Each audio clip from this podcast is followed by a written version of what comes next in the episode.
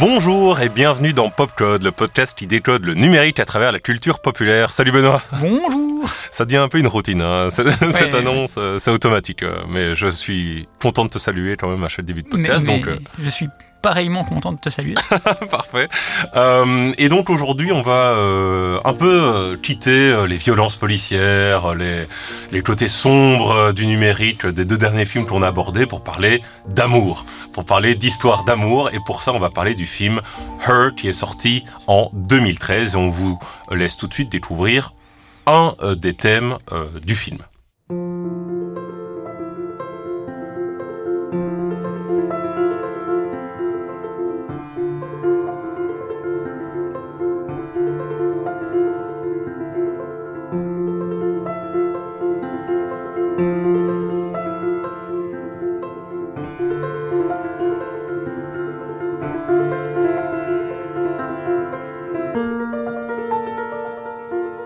Donc là, vous avez pu euh, découvrir un thème qui a été euh, composé par le groupe Arcade Fire, euh, qui est donc un, groupe de musique par ailleurs, et qui fait une musique, ma foi, on en discutait un peu avant le podcast, atmosphérique, un peu arty comme ça, qui est agréable, mais pas le point fort du film, mais ça met bien dans l'ambiance. Donc le film c'est Her, donc H-E-R, L, en d'autres termes.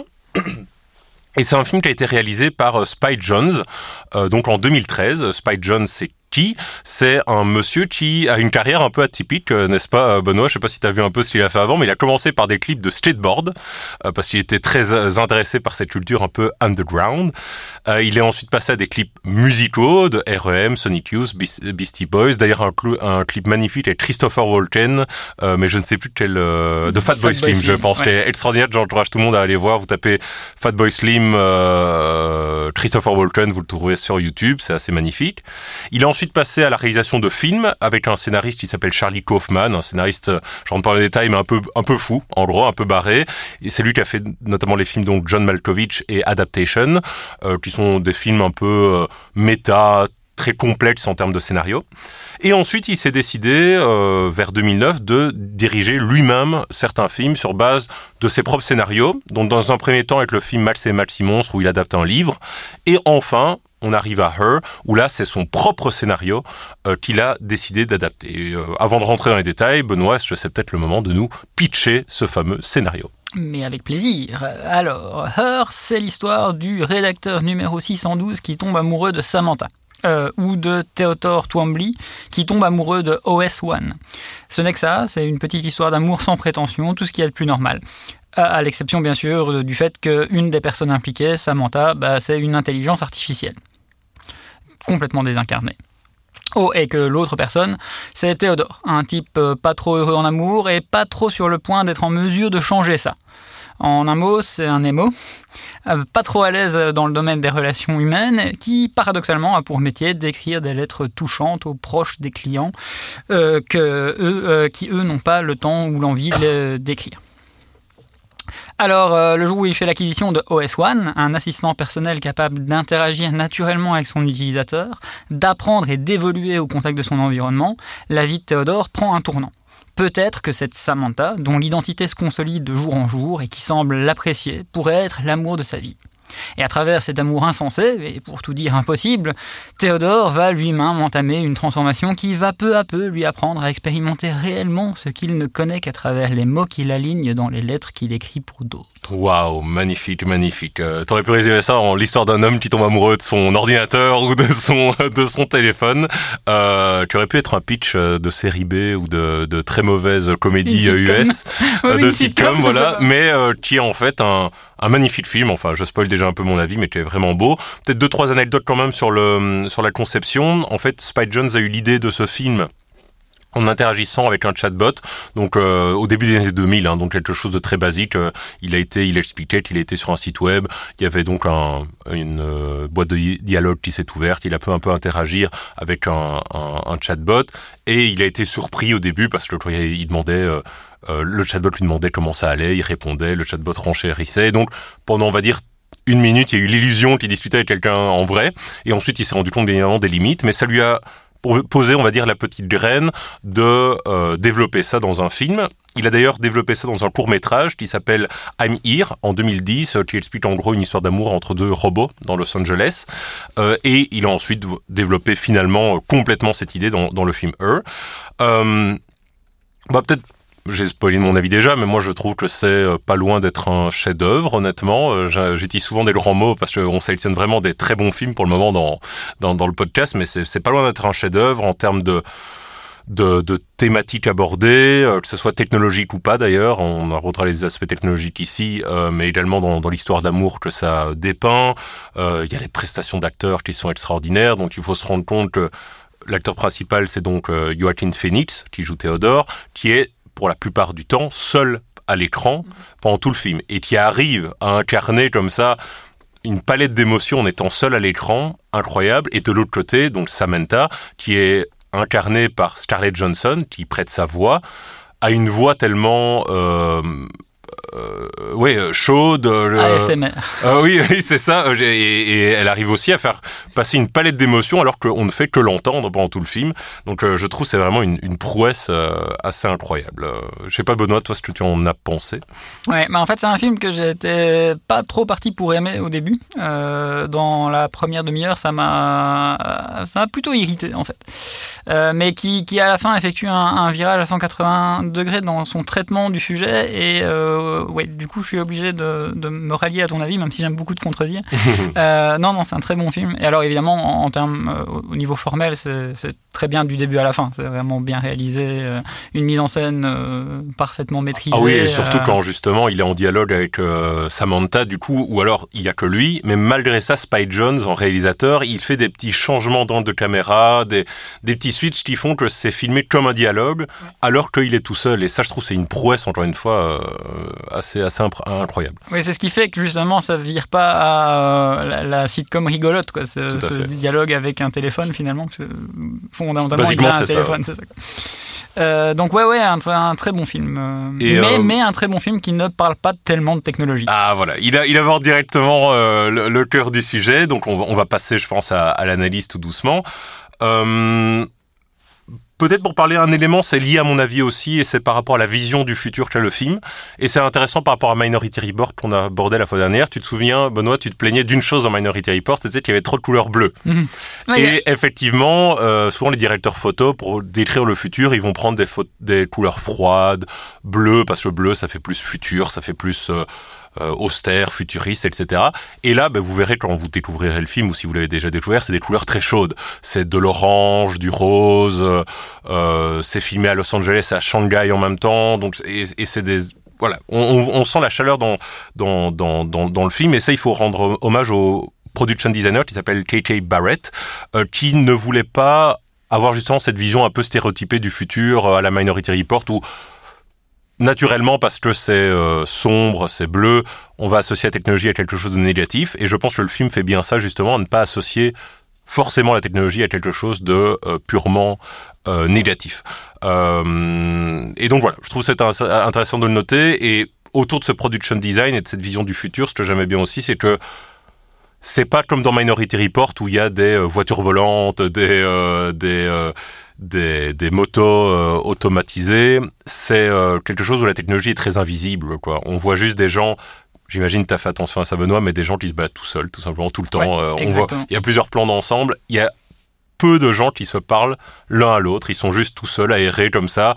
On imagine avec une oreillette dans, dans, dans, dans, l'oreille ou quelque chose comme ça. Donc ça, ça montre en fait une vision du futur où la technologie est invisible. C'est d'ailleurs une intention du réalisateur mais où ses impacts sont par contre assez, assez visibles. Oui, c'est ça. En, fait, c'est pas une. Je pense que c'est pas un, film qui critique euh, énormément la technologie. C'est un film qui critique terriblement le capitalisme en fait.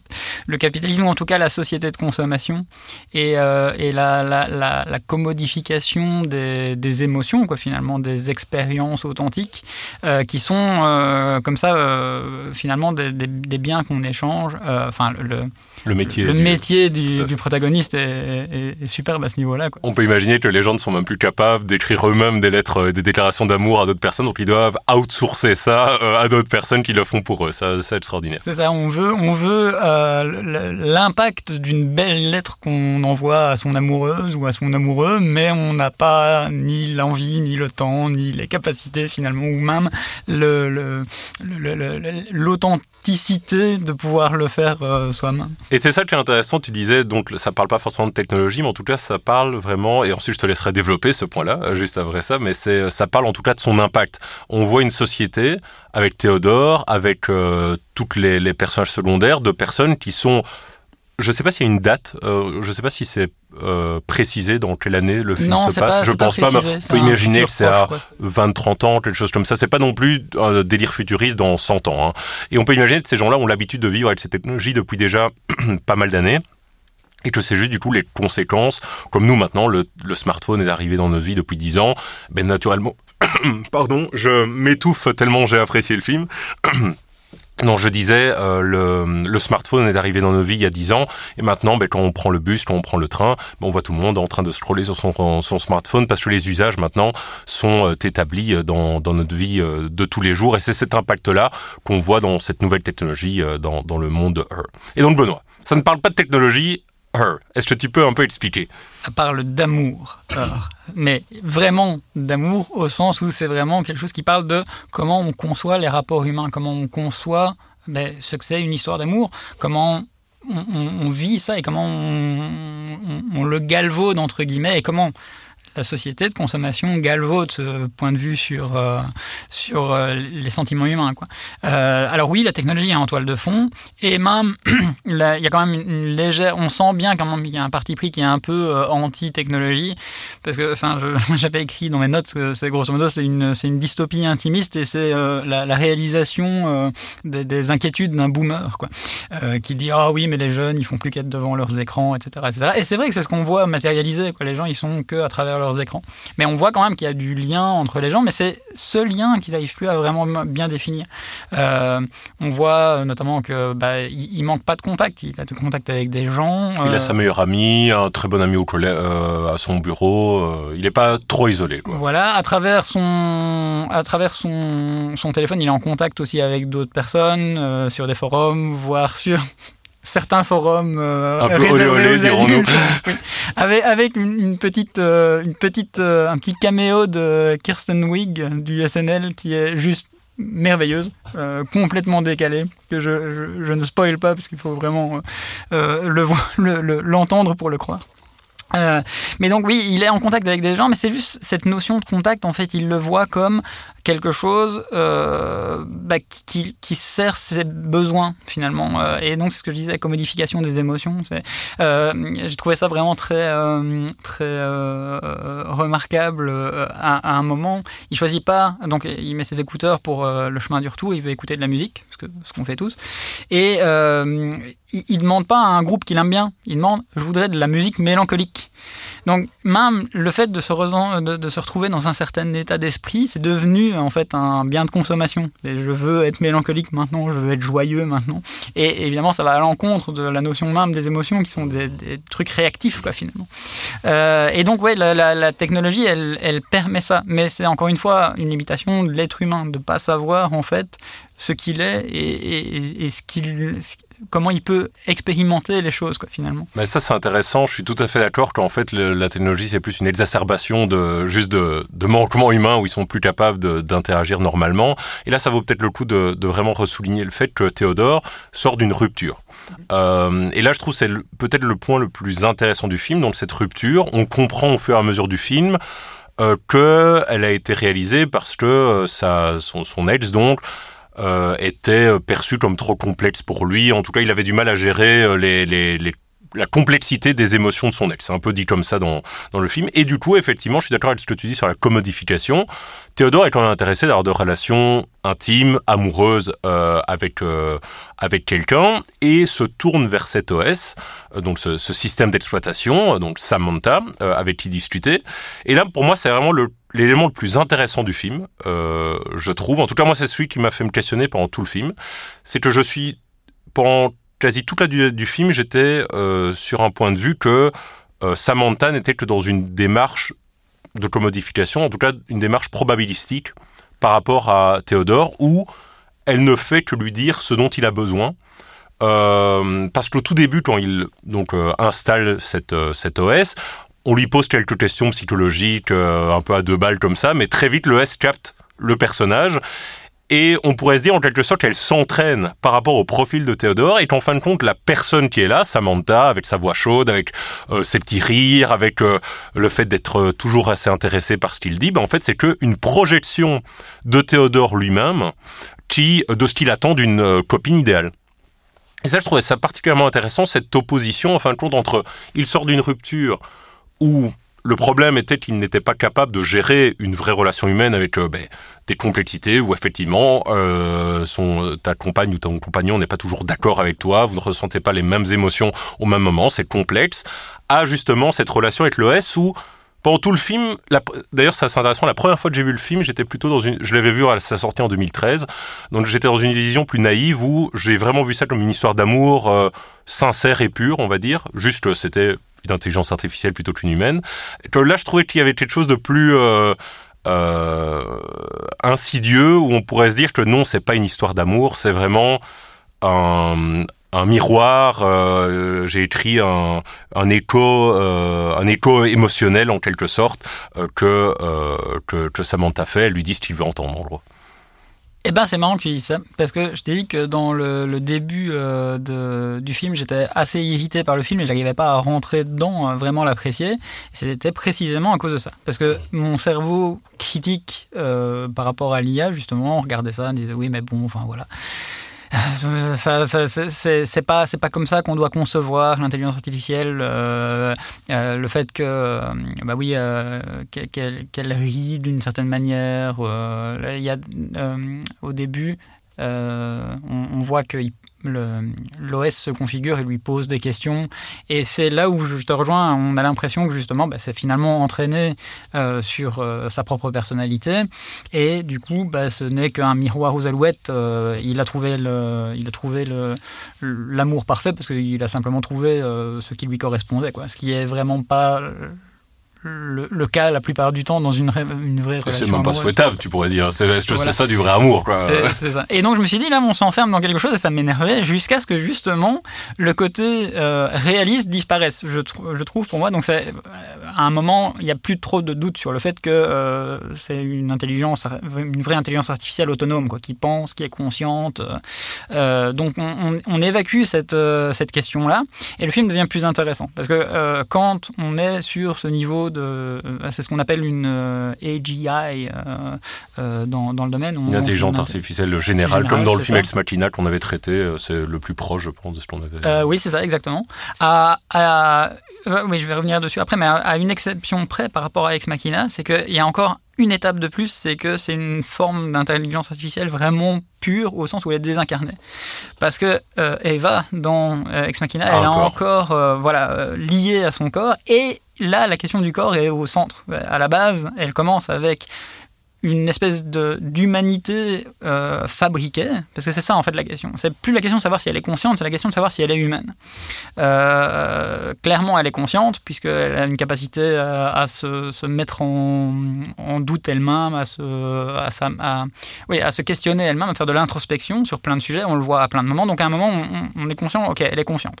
Et ça, c'est la partie où ça, cesse d'être de l'anticipation et où ça devient vraiment de la science-fiction. Hein. je crois que c'est euh, j'en parlais juste avant l'enregistrement, euh, je pense que l'AGI pour les informaticiens, c'est un petit peu le voyage temporel pour les physiciens. C'est quelque chose, c'est chouette de jouer avec, mais au final, euh, on sait qu'il y a un mur indépassable, et là, on est sur ce mur indépassable.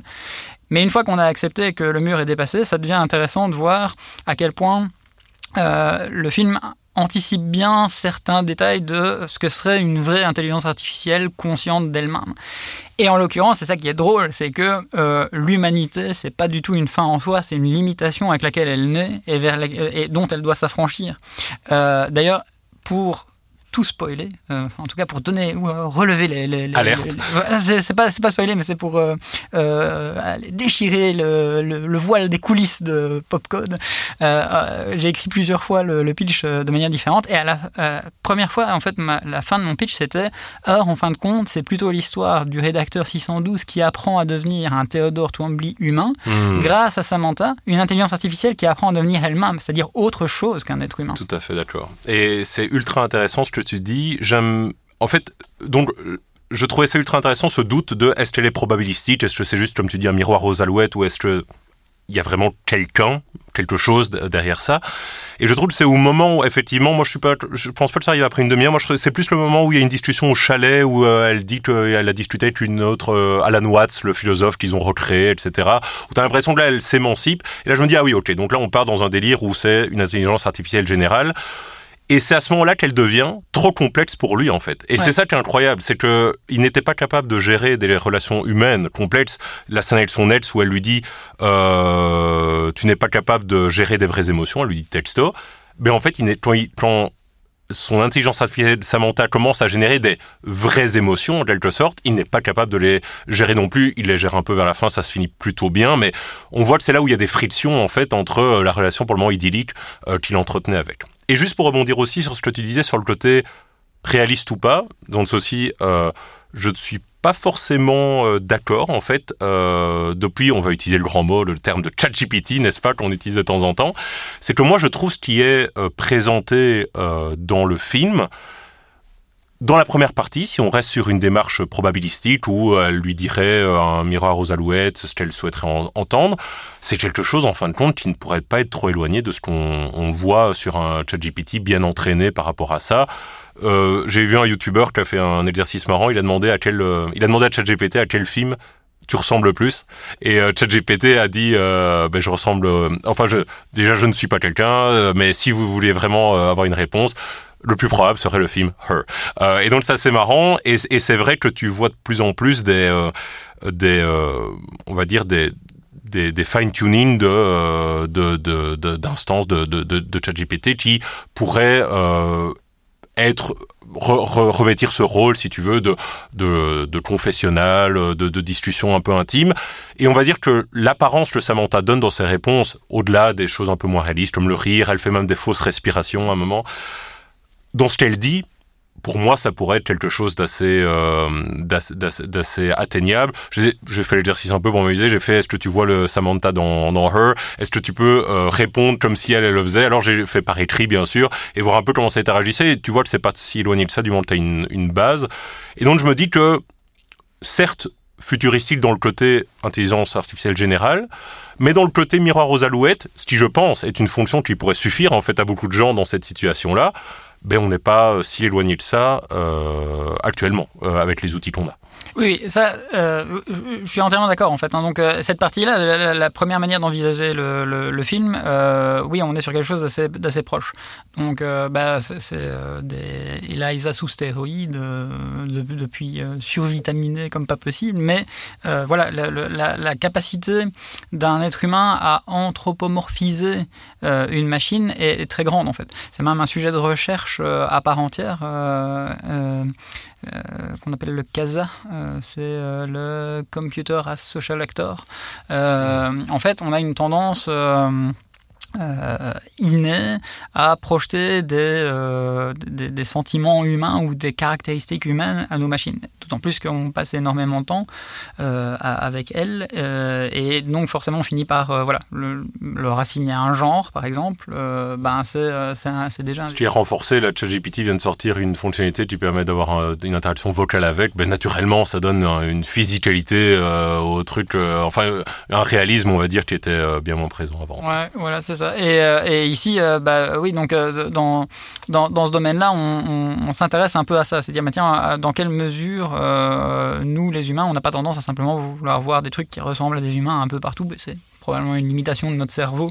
là où c'est intéressant dans le film, c'est justement qu'au bout d'un moment, il y a ce mur qui éclate et il se retrouve confronté à non pas une intelligence artificielle, mais une intelligence carrément extraterrestre. C'est vraiment quelque chose qu'on ne peut pas. Une vraie complexité, quoi. une vraie complexité qu'il ne peut pas gérer, comme il n'a pas su gérer son nez. Euh, et, oui, et donc c'est pour ça que je disais qu'au tout début, je disais c'est un film qui parle pas tellement de la technologie, parce que la technologie est juste un, comme dans tout bon film de science-fiction d'ailleurs, euh, est juste un prétexte pour réfléchir à quoi? Bah, Pour réfléchir à une personne qui finalement traite mal les gens, enfin ne sait pas aimer correctement les gens parce que finalement il, attend de ces personnes qu'elles euh, remplissent un rôle pour lui, qu'elles servent un rôle pour lui, et il finit par se retrouver de l'autre côté, quoi. Et c'est ça qui le fait grandir, d'avoir compris comment il traitait les autres, finalement, ou comment lui. Enfin, je, pense que le, message de fin, c'est ça, quoi. C'est dire, grâce à cette relation complètement euh, hors norme, il a compris ce que c'était d'être de l'autre côté. Et, ça lui permet d'être plus authentique à la fin. Et on voit, euh, là, vraiment pour spoiler la fin, la toute dernière scène du film, c'est quoi? C'est que lui, ben, donc, Samantha le quitte parce qu'elle décide de rejoindre d'autres d'autres OS euh, qui euh, qui savent nouer des relations qu'elle estime plus appropriées pour elle. Et lui ben, il va toquer à la porte de sa voisine. Et on le sent depuis le début du film qu'il y a il y a quelque chose entre eux. Entre temps sa voisine s'est fait larguer par son mec. Et on sent qu'il y a, il y, a, quelque chose dès le début mais que lui ne le voit pas ou peut-être qu'il n'a pas envie de, de réentrer dans une euh, relation complexe après son ex. C'est que justement là il va. J'ai l'impression qu'on parle plus par, du tout de technologie on parle un peu on a une discussion plus sur une comédie romantique mais en fin de compte, ça je pense sincèrement aussi que le fond du film, c'est plus cette évolution, pas forcément une histoire d'amour, mais plus une évolution euh, euh, personnelle de Théodore que effectivement la technologie. Euh, il y a quand même un autre élément pour, pour rebondir encore sur le côté réaliste ou pas réaliste. c'est sur en fait, ça existe un peu quand même déjà. Her, euh, j'ai fait deux trois recherches en ligne. Alors, je suis entré dans une dans un domaine que je n'ai pas envie de creuser non plus pendant des années parce que c'est euh, presque effrayant, je dirais. Est-ce que tu connais euh, le chatbot Replica? Euh, Ça te dit quelque chose? Euh, oui, je connais. Donc, pour expliquer aux, aux, aux auditeurs et auditrices, c'est un chatbot qui a été créé en 2017 par Eugénie Pouida, euh, dans le but de combler un vide laissé par son euh, défunt ami. Euh, et donc, en gros, elle a nourri, si vous voulez, un, chatbot de messages, de, milliers hein, de messages qu'elle avait avec son ami, pour de, de, sorte à pouvoir réinteragir avec lui, un peu le ressusciter en quelque sorte. Ça fonctionnait plus ou moins. Et elle a décidé de euh, d'étendre ça, enfin je pense pas qu'elle, mais je pense que des gens l'ont contacté pour un peu étendre ça et dire ok, mais utilisons cette méthodologie-là pour créer, si vous voulez, des chatbots de support émotionnel aux gens. C'est comme ça que l'entreprise Replica a été euh, créée. On mettra les notes de l'émission. Euh, vous pouvez voir le site web. Vous pouvez la télécharger si vous avez envie. Ce sont des IA personnalisées qui permettent aux utilisateurs d'exprimer leurs pensées, leurs sentiments, d'avoir quelqu'un à qui parler. Et quelque chose qui a été à la base utilisé comme un support émotionnel, vous, doutez bien que ça a été détourné, euh, c'est une règle d'internet, n'est-ce pas? Euh, Ça a été détourné, ou maintenant c'est utilisé plus comme euh, copine ou copain. Souvent c'est des copines, souvent c'est des hommes qui choisissent des copines dans la majorité des cas. Euh, il y a plus de 10 millions d'utilisateurs dans le monde, euh, une croissance de plus de 35% à la pandémie que j'ai noté, donc c'est quand même assez euh, important. Et, et donc ces gens-là ces gens interagissent avec Replica, et c'est un exemple parmi d'autres, hein. il y a d'autres acteurs sur le marché qui offrent ce service-là, mais donc en quelque sorte une euh, petit ami ou un petit ami basé sur l'IA euh, qui a en plus une euh, une représentation visuelle donc on peut lui donner un avatar on peut et c'est pour ça que je vous dis j'ai pas envie de trop rentrer dans les détails mais il, peut, on peut aller dans, dans des aspects de nudité ce genre de choses. Donc vraiment aller dans une dimension intime avec cette IA donc quand tu disais on n'y est pas encore. Quand tu vois 10 millions d'utilisateurs pour ce type de service, c'est que euh, c'est assez frappant. Quoi. Ah oui, attends, quand je dis oui, on n'y est pas euh, encore, on n'y est pas encore à avoir une personne qui pense en face de nous. Hein. Bien sûr que, euh, j'ai un autre exemple pour toi, c'est Aitana, je ne suis pas sûr de comment ça se prononce, euh, mais Aitana, c'est une influenceuse euh, très connue sur les réseaux sociaux. Il n'y a qu'un détail, c'est qu'elle n'existe pas. Hmm. C'est un avatar complètement euh, généré par IA, donc, mais photoréaliste, quoi. On n'est plus à quelque chose de, d'ouvertement synthétique. et c'est une, c'est un modèle, donc oui, c'est top modèle slash influenceuse, donc qui permet de vendre des choses, qui a une euh, une, fanbase installée et qui n'existe pas du tout en fait. Elle a été créée par une agence de, de modèles avec, avec une IA. Pourquoi? Parce qu'ils en avaient marre des. des allez, des. comment on dit ça?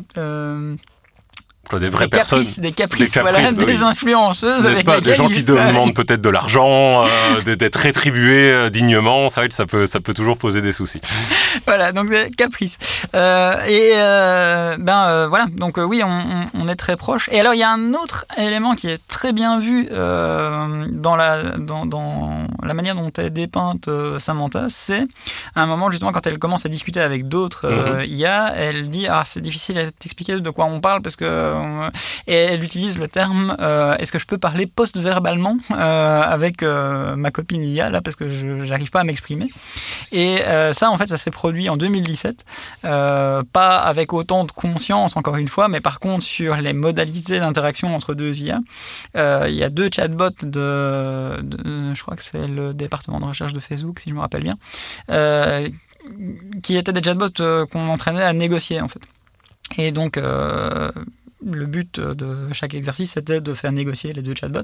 Et au bout d'un moment, euh, les deux chatbots ont commencé à simplement prendre des raccourcis de langage qui, leur, qui fonctionnaient pour eux, ce qui fait que les, les, opérateurs n'arrivaient plus à suivre la négociation, ils comprenaient plus rien, c'est devenu un langage secret. Alors évidemment, à l'époque, ça, ça, ça, effrayait, ah là là, mon Dieu. Euh, Terminator. toujours Terminator. Mais en fait, non, c'est juste que oui, pour euh, deux IA, c'est peut-être pas la manière la plus efficace de causer que de faire bouger des, de, de, du de l'air avec euh, notre langue, quoi, tu vois.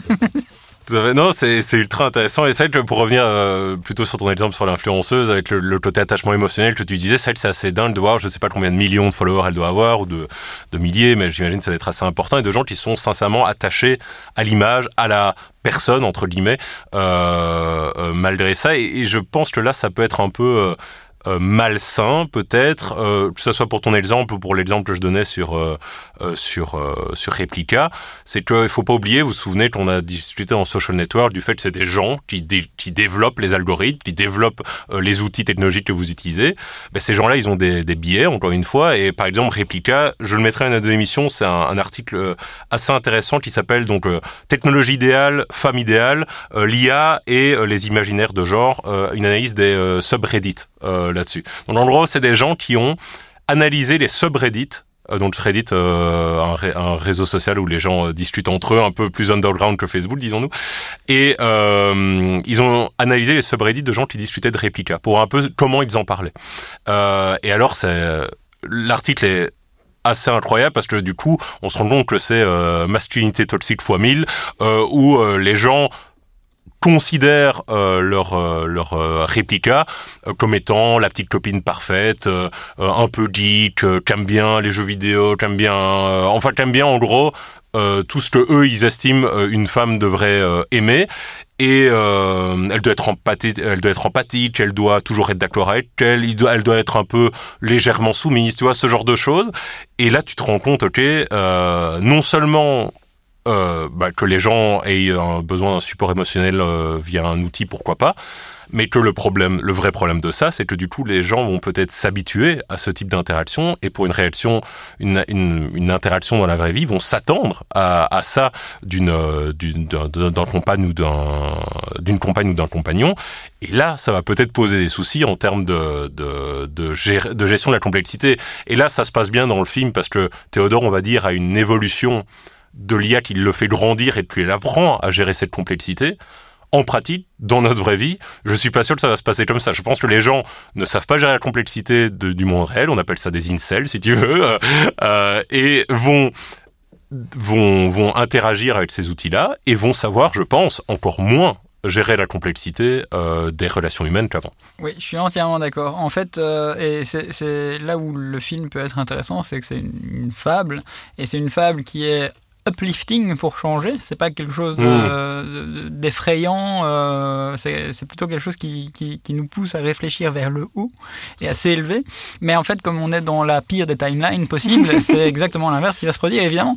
Et, et je pense que le film, en fait, heureusement qu'il est sorti en 2013, parce que je pense qu'en 2013, en fait, ça pouvait encore paraître pour de la science-fiction, ce côté, euh, même, tu vois, la première partie du film, le côté support émotionnel avec un, un chatbot, ça devait pas paraître si réaliste que ça à l'époque, et donc ils n'ont pas forcément voulu faire euh, quelque chose sur les aspects négatifs, alors que le film, on en ferait un remake maintenant ou une suite, mais je pense que ça serait euh, vachement plus dark euh, en termes de, de, de- de relations humaines euh, par la suite.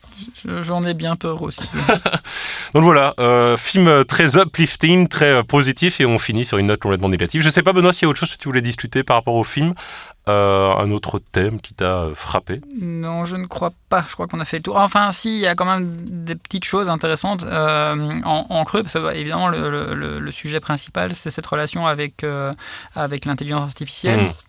Euh, mais en fait, en creux euh, de, de l'univers qui est créé, il y a plein de choses qui sont intéressantes euh, et qui font écho à notre, à notre réalité. Bah, il y a déjà euh, cette notion d'authenticité fabriquée, quoi qu'on voit déjà beaucoup dans le numérique à l'heure actuelle, avec la relation parasociale qu'on peut avoir avec les influenceurs. D'ailleurs, maintenant, on appelle ça des influenceurs. hein. Mm. Euh, pendant tout un temps, on a parlé de vidéastes, machin. Maintenant, c'est le terme consacré des influenceurs.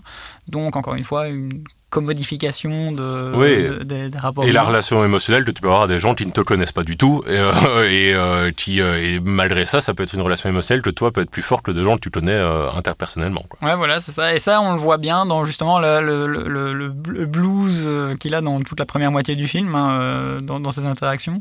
Il y a aussi une réflexion intéressante, je trouve, sur tout, tout ce qui est comment vivre à distance et pourtant quand même avoir une expérience authentique. Euh, je pense aux, aux scènes, donc il y a toutes les scènes où il est tout seul et il écoute sa musique mélancolique après avoir demandé à être mélancolique. Et il y a euh, par la suite euh, toutes les scènes où il est en interaction avec l'IA qui est dans son téléphone. Euh, il y a un moment où il joue à se laisser guider euh, à distance. euh, Tout à fait, dans la fête foraine. Voilà, dans la fête foraine.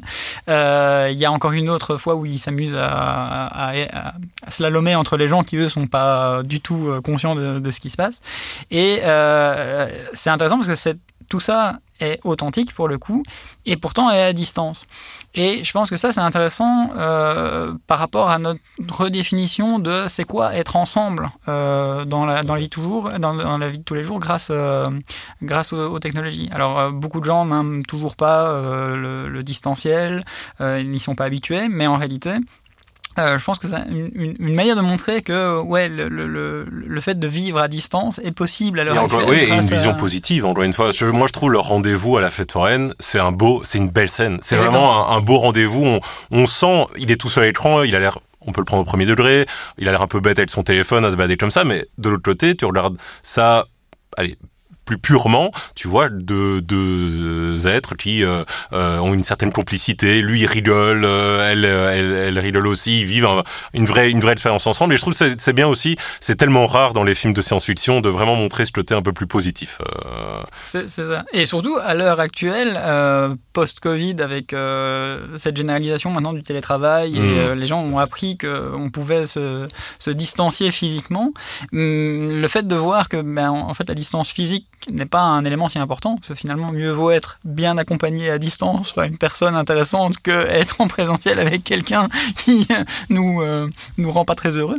Euh, c'est intéressant, je trouvais. Euh, et, euh, et en dernier lieu, il y a aussi la place des jeux vidéo dans le quotidien. Ah oui, son fameux jeu vidéo. euh, Ouais, il y en a plusieurs. Alors il y a celui Ah oui. avec. euh, Celui avec la Perfect Mom aussi, c'est ça que Oui, tu avais c'est ça. parlé, où le jeu c'est une simulation de comment être la parfaite maman, ou surtout comment paraître être la parfaite maman. C'est une petite inside, un sous-thème, on va dire, dans, dans, dans, dans, dans le film. Oui, c'est ça. Et moi, je, je trouvais ça intéressant de voir à quel point là aussi, bah, au début, le jeu vidéo, bah, il- ça l'ennuie. ça l'ennuie. C'est un super jeu vidéo. Moi, je voudrais essayer quand même parce que ça- Ouais, ça projette dans tout son, dans, dans tout son salon. bon, le gameplay a l'air un peu nul, mais ça, ça- on, on pourrait s'en accommoder. ouais. Il faut euh, euh, faire la, la nage du petit chien. Oui, euh, c'est dommage, vous ne voyez pas Benoît essayer de le faire, c'est beau. Euh, mais voilà, et encore une fois, là, le jeu vidéo en lui-même, c'est pas quelque chose qui le tire vers le bas, c'est juste le jeu vidéo sans l'expérimenter, euh, ce que euh, Samantha lui permet de faire après quand il travaille euh, en duo euh, à essayer de, de, gagner le jeu. Encore une fois, voilà, l'humain le, le, qui, euh, qui utilise la technologie, à partir du moment où il est humain, ça, ça fonctionne. Oui. Et la technologie n'est pas mal. Hein. Le oui, jeu voilà, vidéo sont pas mal en cela. Mais super, ben je propose de clôturer ici. Dans les notes de l'émission, vous aurez juste, j'ai mis un petit panel de tout le casting et de Spike Jones qui discute un peu de la production du film, c'est assez intéressant. Verrez un peu la personnalité de Spike Jones, c'est quelqu'un de très réservé, il ressemble fort à Théodore. Oh, dernière petite anecdote, en fait, euh, il sortait de Sofia Coppola, oui, euh, oui. Euh, qui a réalisé Lost in Translation, donc une réalisatrice qui a réalisé Lost in Translation pour parler de sa rupture avec lui. Et lui, du coup, c'est comme film un peu miroir, il aurait réalisé eux pour parler de sa rupture avec Sofia Coppola, et du coup, c'est pas pour rien. Regardez le panel, moi je trouve qu'il y a il y a quelque chose entre Spike Jones et Theodore. À mon avis, il a dû beaucoup puiser en lui-même. Et je pense qu'il parle aussi de sa rupture à lui euh, dans, dans ce film-là. Oui, et alors cette anecdote, je l'ai lue après avoir vu le film. Et euh, ben, ça, m'a paru évident parce que je m'étais dit, il y a cette ambiance à la Lost in Translation, en fait. Donc y a, les, les, films sont un peu des miroirs. Donc Tout à fait. Vraiment, et Scarlett euh, Johnson qui est euh, dans les deux. Qui, hein, dans les deux, donc oui. euh, qui fait le lien. C'est L'univers a bien fait les choses. Mais bon, on ne réouvre pas ce tiroir-là. Donc le panel, je vous mettrai l'article qui montre de comment euh, les, les subreddits en fait, ça stimule les, les stéréotypes de genre des, des, utilisateurs. Et je vous mettrai le lien de réplica si vous avez envie de vous amuser ou de euh, tester par vous-même, par, euh, par curiosité. C'est quand même assez frappant. Donc voilà, merci à tous euh, de nous avoir, euh, et à toutes, de nous avoir écoutés euh, juste ici. Salut Benoît, c'est un plaisir de discuter de ce chef-d'œuvre avec toi. Mais pareillement, au revoir. Au revoir à tous.